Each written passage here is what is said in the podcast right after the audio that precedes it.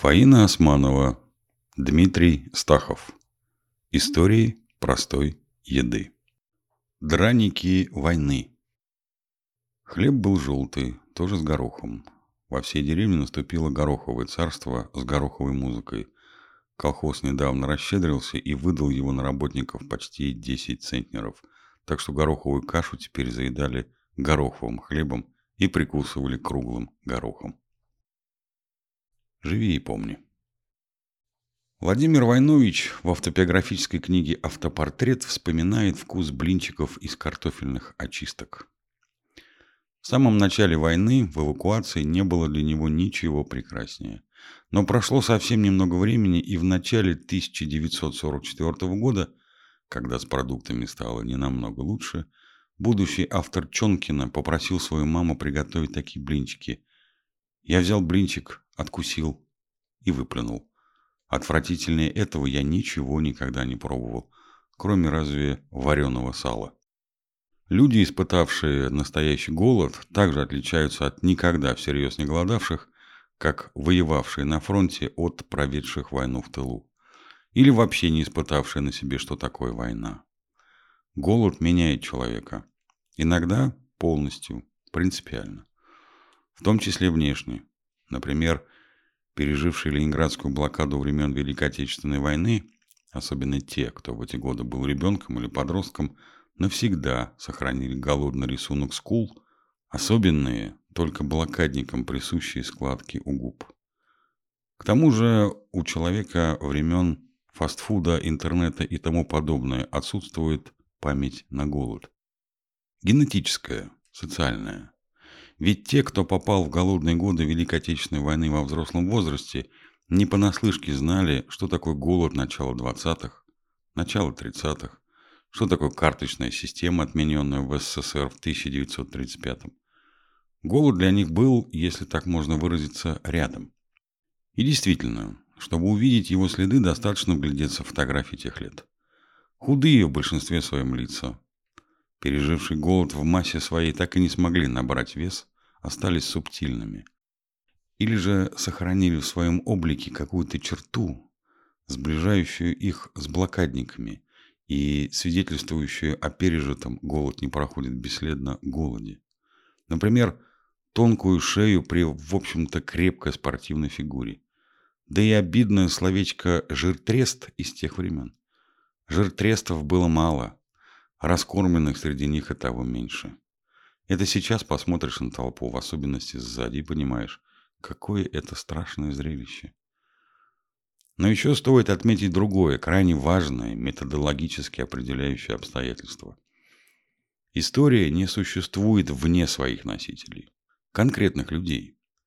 Документы, данные из архивов, статистика, факты оживают лишь будучи пропущены через человеческие эмоции, знания и установки.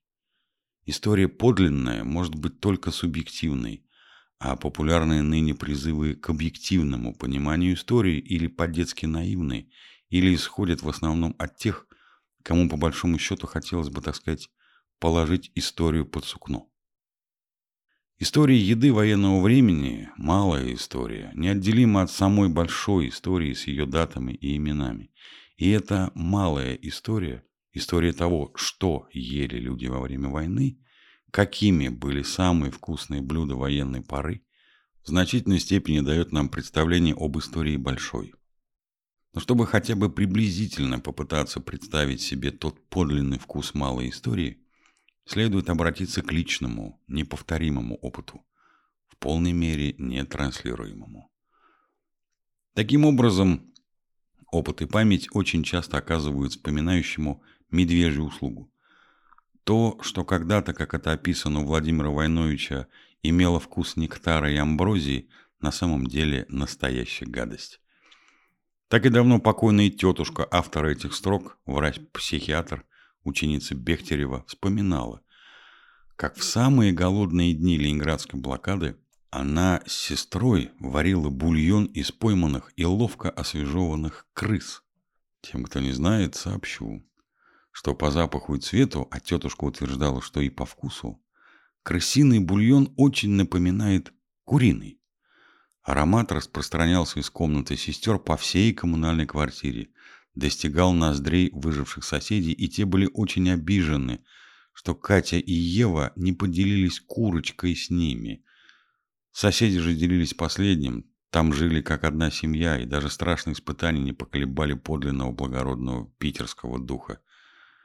Через много-много лет тетя Катя, рассказывая про блокаду, пела частушку «Дамочки, не мойте ваши рамочки, ешьте лучше бобы, готовьте скорее гробы». Текст частушки сбрасывали на листовках с воздуха немцы, увидевшие, что весной ленинградцы затеяли мытье окон. И, вспоминая о том, что никаких бобов у них той весной давно уже не осталось, говорила о запомненном навечно вкусе крысиного мяса. Самым вкусным в моей жизни были пирожные в Варшавской кондитерской году в тринадцатом, перед Второй Отечественной. Для тетушки Отечественных войн был три. Первое, понятное дело, 1812 года. И эти крысы. Крысы дали возможность выжить. Пирожные дали ориентир для чего. К слову, в Ленинграде карточки были введены еще до начала блокады. 18 июля 1941 года норма составляла 800 граммов хлеба, но уже в сентябре нормы были снижены рабочим и инженерно-техническим работникам по 600 граммов, служащим по 400 граммов, детям и иждивенцам по 300 граммов. Последующие снижения довели дневную норму рабочих до 250 граммов, всем остальным 125 граммов, что привело к резкому скачку смертности. За декабрь 1941 года умерло около 50 тысяч человек. Но к весне нормы были повышены до 350 граммов рабочим и до 200 граммов остальным жителям города – по нормативам хлеб того времени именовался суррогатным и состоял на 50% из дефектной ржаной муки, на 15% из целлюлозы, на 10% из солода и столько же жмыха, на 5% из отрубей и соевой муки. По рассказам очевидца, пережившего оккупацию во Львове, немецкие власти выдавали населению при условии регистрации и получения аусвайса с обязательной фотографией – карточки и талоны на продукты. По ним можно было получить в день 350 граммов хлеба со жмыхом, 50 граммов маргарина, 50 граммов сахара или сахарозаменителя, 450 граммов картошки, обычно мерзлой, 250 граммов перловой крупы или столько же фасоли. Картошку жарили без масла, с кожурой, обычно натерев на терке. Фасоль варили и ели, если доставали ржаную муку с клетками. Собирали крапиву, щавель, одуванчики, клевер, зайчью капусту. Объедали розовые кусты, цветы акации. Чай заваривали в лучшем случае шиповника, в худшем – из сушеной моркови, кофе из цикория. Все остальное или покупалось на рейксмарке, у кого они были, кто имел работу и получал за нее реальные деньги, или обменивалось на черном рынке, где можно было найти все, что угодно, вплоть до американских в конце оккупации сигарет. Тем, кто жил ближе к окраине города, жизнь облегчали огороды, но постоянно ощущался дефицит инвентаря. Обладатель лопаты считался очень богатым человеком, так как сдавал лопату в аренду и получал плату свеклой, луком и редиской. Кстати, ботва от редиски, от свеклы сейчас входит в рецепты многих салатов высокой кухни, обязательно ошпаривалась и съедалась. У многих, особенно у тех, кто жил возле аэродрома, квартировали немецкие офицеры, которые иногда отдавали своим хозяевам, никакой платы за постой не полагалось, кусочки шоколада, остатки шнапса в бутылке, кусочки сухой и очень твердой колбасы. Врач, живший в одной из квартир, приносил из госпиталя лекарства и перевязочные материалы. Польские партизаны воевавшие как с партизанами украинскими, ушедшими в подполье бандеровцами, так и с партизанами-коммунистами, так и с немцами, узнав про такого постояльца, просили все больше и больше лекарств и перевязочных материалов. И врач, несомненно догадывавшийся, куда идут бинты и сульфаниламиды, тем не менее просьбы почти все выполнял. А еще большим подспорьем были грибы – Лучше всего они росли вдоль насыпи, по которой к аэродрому уходила ветка железной дороги.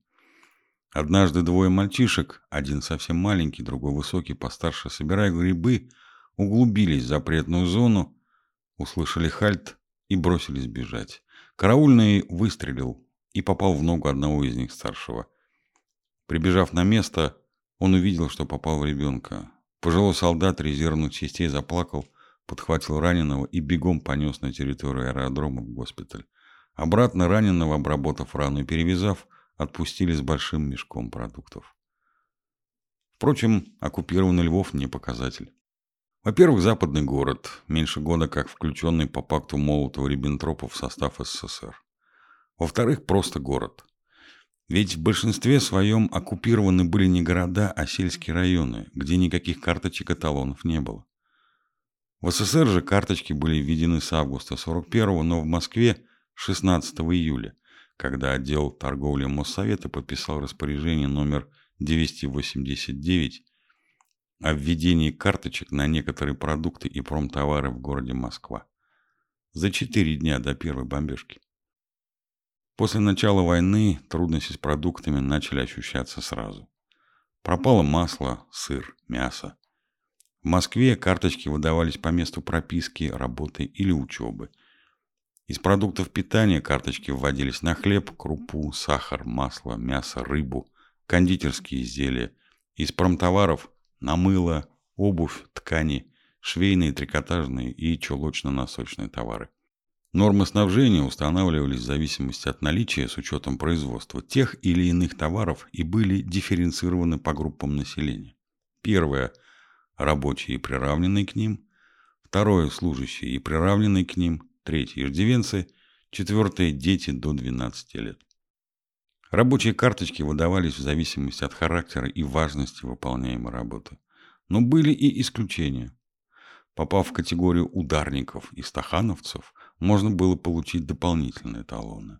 Их также получали рабочие горячих цехов, доноры, больные и беременные женщины.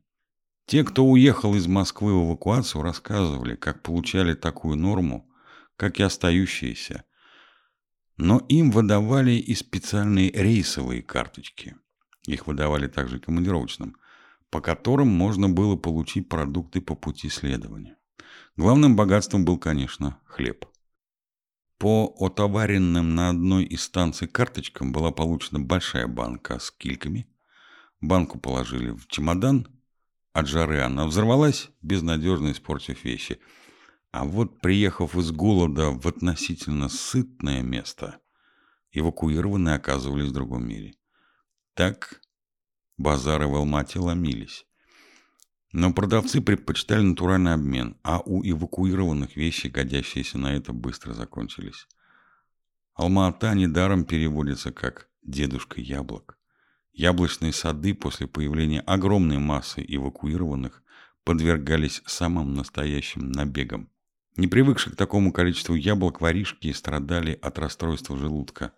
Сторожа гонялись за ними, заставляя вернуть похищенное. Но бывало – глядя на жалкие, дрожащие от голода фигурки, разрешали уйти с яблоками, говоря «Приходите еще, только не воруйте, не ломайте ветки, попросите, мы дадим». Студенты эвакуированных институтов питались в столовых, где на входе надо было сдать пропуск, получить ложку и талон, по которому на обед выдавали суп-затируху из муки с несколькими каплями хлопкового масла и кусок хлеба. Облизанную ложку возвращали и получали пропуск обратно. Хорошо умевшие рисовать студенты архитектурного и чертить авиационного институтов занимались подделкой талонов. И нередко можно было увидеть кого-то, кто быстро-быстро ел суп сразу из нескольких тарелок. Основным лакомством были пончики из пшеничной муки второго сорта с патокой и сахарной свеклы, в изобилии произраставшей в этом регионе.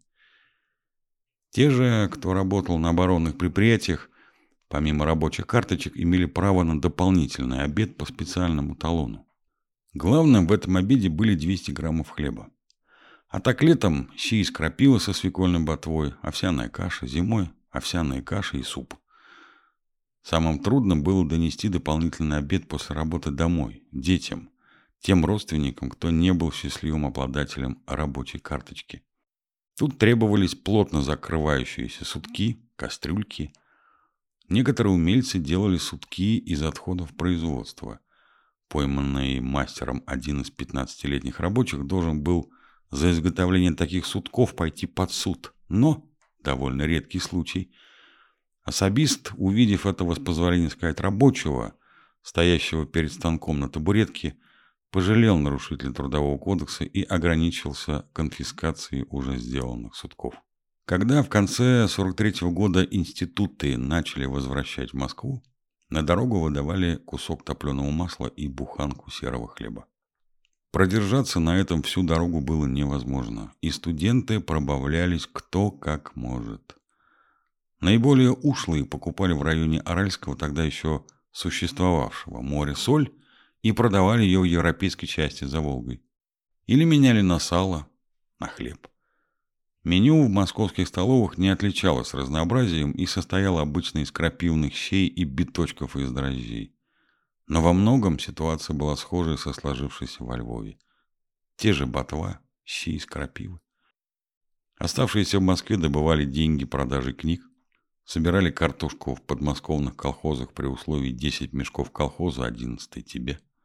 Мешки были огромные, собрать 10 удавалось работать от зари до зари далеко не всем. Но главное было дотащить одиннадцатый свой до станции. Однажды во время сбора картошки мальчишки из одной московской школы украли гуся.